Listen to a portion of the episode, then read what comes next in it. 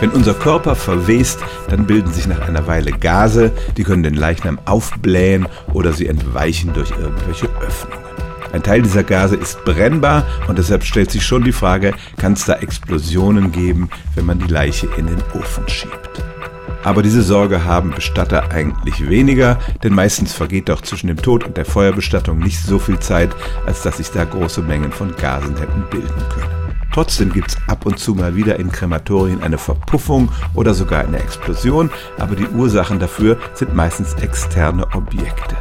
Einen Fall gab es in England, da ist eine Kokosnuss explodiert, die jemand dem Verstorbenen mit in den Sarg gegeben hatte. Auch Handys mit ihren Batterien können gefährlich sein und insbesondere die Batterien von Herzschrittmachern haben schon für den einen oder anderen Knall gesorgt und deshalb ist es durchaus üblich, dass diese Schrittmacher vor der Bestattung entfernt werden.